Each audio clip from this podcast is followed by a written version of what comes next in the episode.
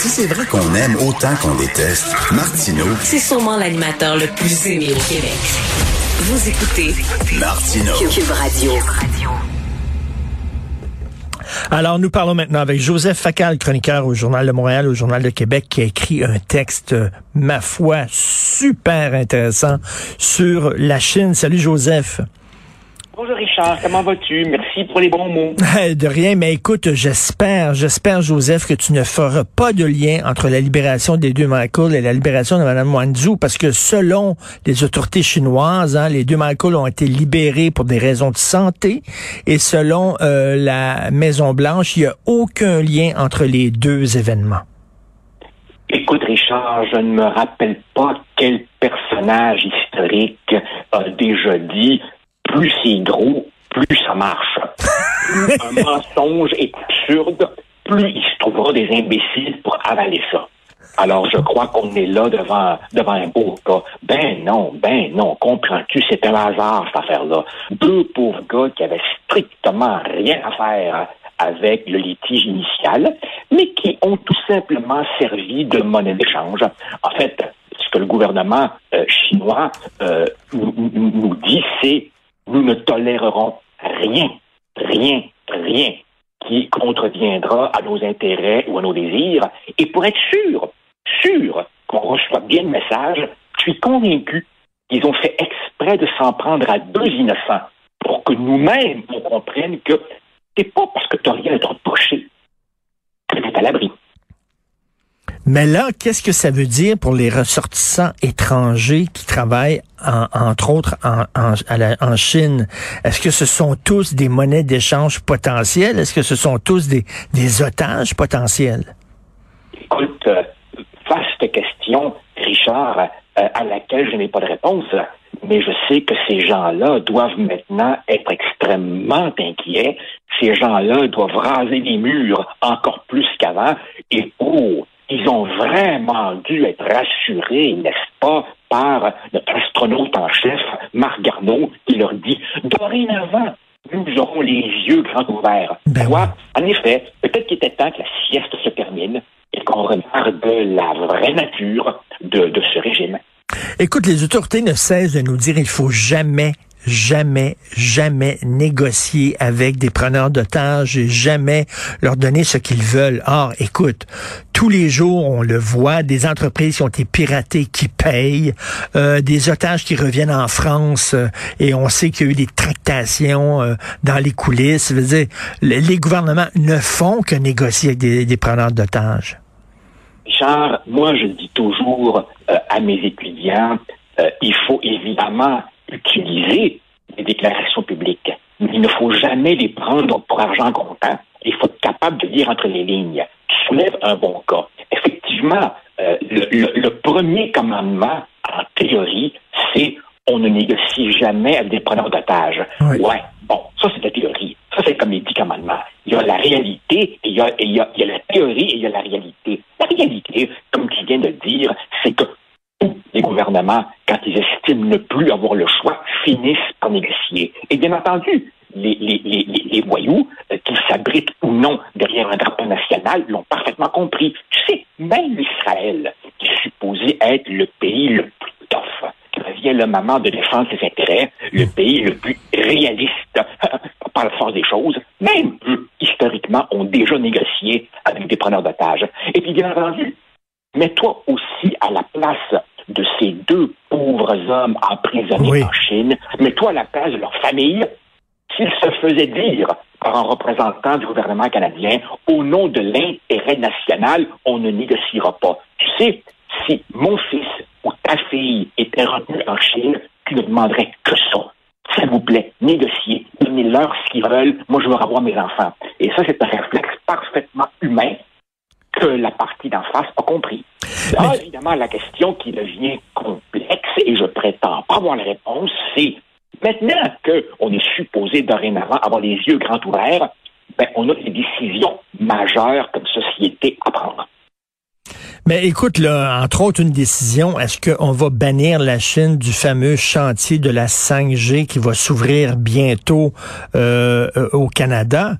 Et on peut se poser la question, euh, Joseph, sans tomber dans la conspiration et le complotisme, est-ce que ça faisait pas partie du deal? C'est-à-dire, on vous renvoie les deux Michael, mais vous nous barrez pas euh, le chemin pour la 5G au Canada?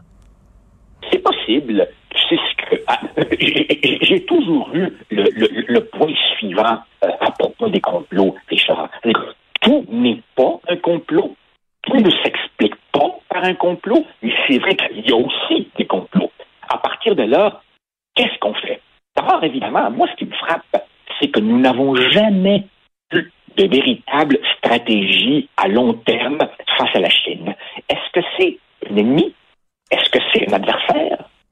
C'est un rival? Est-ce que c'est un allié? Est-ce que c'est un ami? Est-ce que c'est un partenaire strictement commercial? On a déjà entendu une réponse claire, franche et solide de Justin Trudeau là-dessus? Non. non. À partir de là, évidemment, le Canada étant une, une, petite puissance très, très moyenne, est-ce qu'on fait? Est-ce qu'on se joint à une alliance, à un front commun de pays un peu plus costauds que nous qui essaieraient de contrer euh, la Chine?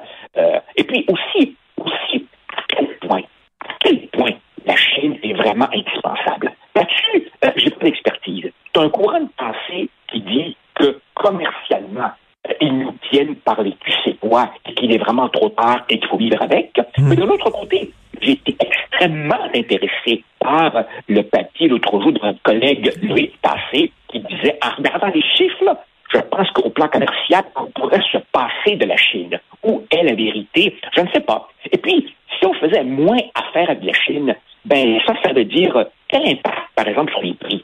Est-ce que le, le, le, le, commun des mortels de payer quelques sous de plus pour, par exemple, encourager l'achat local et réduire notre dépendance vis-à-vis de la Chine? Toi et moi, Richard, probablement oui, parce que hmm. nous, on a les moyens. Mais c'est hmm. pas le cas de tout le monde, tu vois. Et puis, et puis tous ces produits en provenance de la Chine, on les remplacerait par quoi? Tu sais, on n'a même pas été foutu de fabriquer des masques chez nous. Hey, un, petit carré de tissu traversé par l'élastique. On n'était même pas capable de fabriquer ça chez nous et on se battait contre d'autres pays, notamment des aéroports. Alors, à partir de là, on a des sérieuses questions à poser. Et c'est pas juste le gouvernement, c'est chacun d'entre nous quand on voit du Made in China. Euh, tout à fait. Et, écoute, je reviens sur la, vision qu'on a de la Chine ici au Canada. Euh, on a souvent, avec raison, euh, critiqué Donald Trump en disant qu'il était fasciné par les, pouvoirs autoritaires. Hein. Il, il était fasciné par Poutine, il était fasciné par la Corée du Nord. Mais les Trudeau, là, se sont montrés au fil euh, du temps assez assez complaisants envers certains régimes dictatoriaux, hein, que ce soit euh, que ce soit Fidel Castro qui est un ami personnel de, Pierre Elliott Trudeau, euh, que ce soit la Chine aussi, les trois Trudeau, c'est-à-dire le père Pierre Elliott, le fils Justin et son frère Alexandre, assez complaisants vers la Chine aussi je crois qu'il y a là une combinaison de facteurs. Je crois que cette espèce de cette espèce de complaisance euh, envers les régimes autoritaires est assez symptomatique d'une certaine gauche caviar bobo qui brille évidemment dans les salons outre-montois et qui, quand elle va dans une dictature, n'en voit que les bons côtés parce qu'elle est évidemment reçue en VIP. Euh, effectivement, il y a toujours un peu de ça. Il y a aussi, bien entendu, et ça c'est une constante de la politique canadienne, comment marquer un certain degré d'indépendance vis-à-vis de l'oncle Sam sans se le mettre totalement à dos? Alors évidemment, comme on n'a pas les moyens de montrer nos muscles euh, euh, aux États-Unis, à qui on envoie le gros de notre production, ben, on fait notre symbolique. Alors évidemment, on fait des pieds de nez aux États-Unis en montrant notre indépendance, en allant par exemple euh, visiter Cuba. Et au fond, si tu veux, les rares, rares rares gestes de véritable autonomie face aux États-Unis. Il n'y en a pas eu beaucoup. Je me rappelle, par exemple, de gens chrétiens qui, faut reconnaître ça, avaient dit aux États-Unis, ben nous, en Irak, on n'ira pas avec vous. Mais hormis cela, globalement, qu'est-ce que tu veux? On, fait des petits gestes qui ne portent pas à conséquence pour ne pas refroidir relation avec les Américains. Et l'une des manifestations de ça, c'est euh, aller en Chine, euh, aller à Cuba. Euh, ça mm. coûte pas cher, évidemment. mais, mais en même temps, ça envoie un message terriblement ambigu. Car si tu fais des affaires avec quelqu'un, si tu, si tu le traites avec tous les égards, et eh bien ensuite, tu as un problème de crédibilité quand tu dis, oups, savez-vous, on a changé? Finalement, c'est les méchants. Dorénavant, on fera attention. Allô, t'étais où pendant toutes ces années? Ben Là, évidemment, on va devoir faire un virage et ce virage ne fera pas du bien à la crédibilité de tous ceux qui ont chanté les louanges et l'amitié sino-canadienne depuis des décennies. Et tu me fais rire ce matin parce que tu dis il faut vraiment s'intéresser à ce qui se passe en Chine. Malheureusement, on se fiche complètement des rubriques sur l'actualité internationale où se trouvent les informations sur la Chine. On ne lit que les messages dans leurs biscuits. on, ne lit, on ne lit que les messages dans leurs biscuits. On se soucie évidemment de, de Marie-Pierre Morin euh, mordu, non, plutôt qu'il mort, euh, Safia Nolin. On se demande si Carrie Price aura une bonne saison ou pas. Là, évidemment, il faut absolument que Jenny reste d'occupation double parce qu'on nous annonce que c'est elle qui va driver le show d'Arénavant. On est tous là-dedans. Et bien entendu, les camps de rééducation pour ces pauvres Ouïghours, on s'en fout totalement. Euh, la démocratie à Hong Kong, on s'en fout totalement. Les démonstrations des forces militaires de la Chine devant Taïwan, on s'en fout totalement. C'est loin, ça n'a pas d'importance. En autant, en autant que chez Walmart, on puisse sourire quatre sous avec du Made in China, on est content.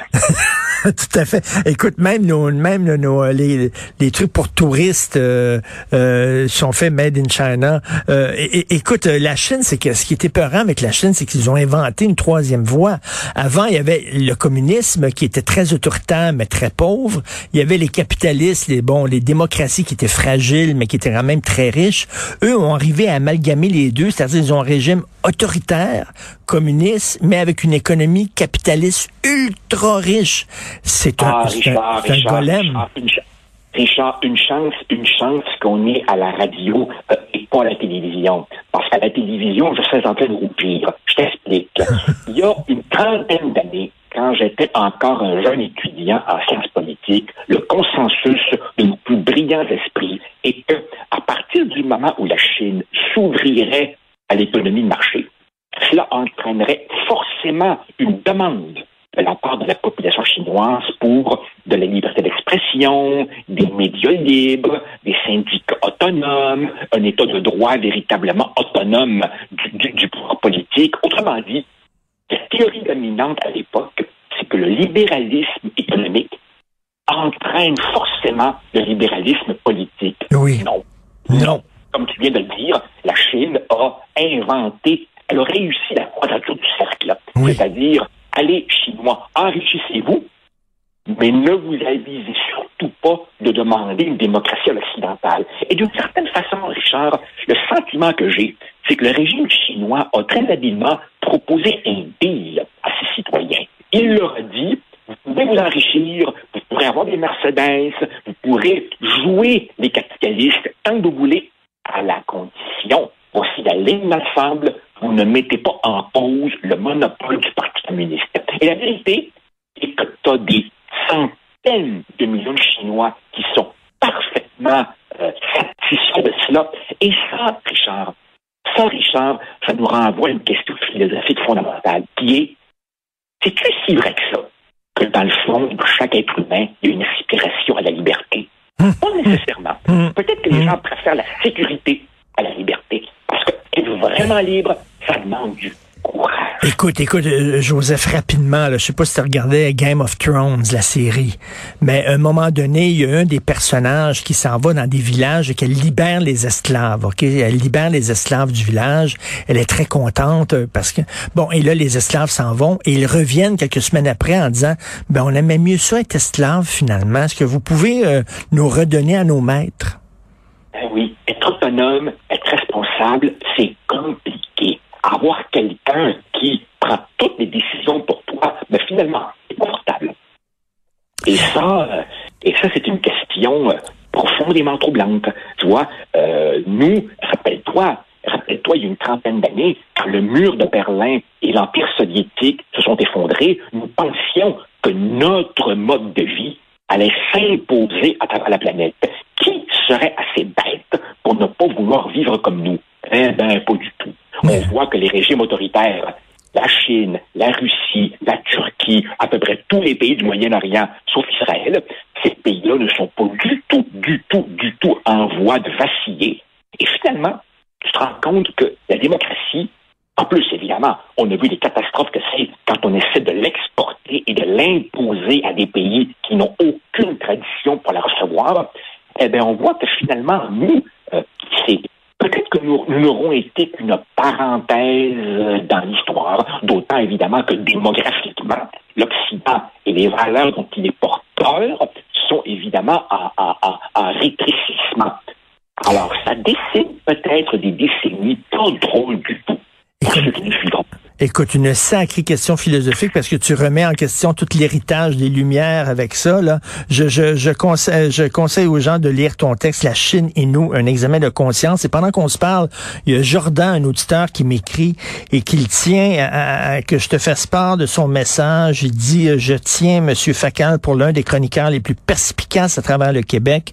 Il ne rate jamais sa cible. Il dit qu'il y a des amis en France et en Israël qui te lisent religieusement, Joseph. Merci beaucoup. Beaucoup, beaucoup. Salut, bye, bonne journée.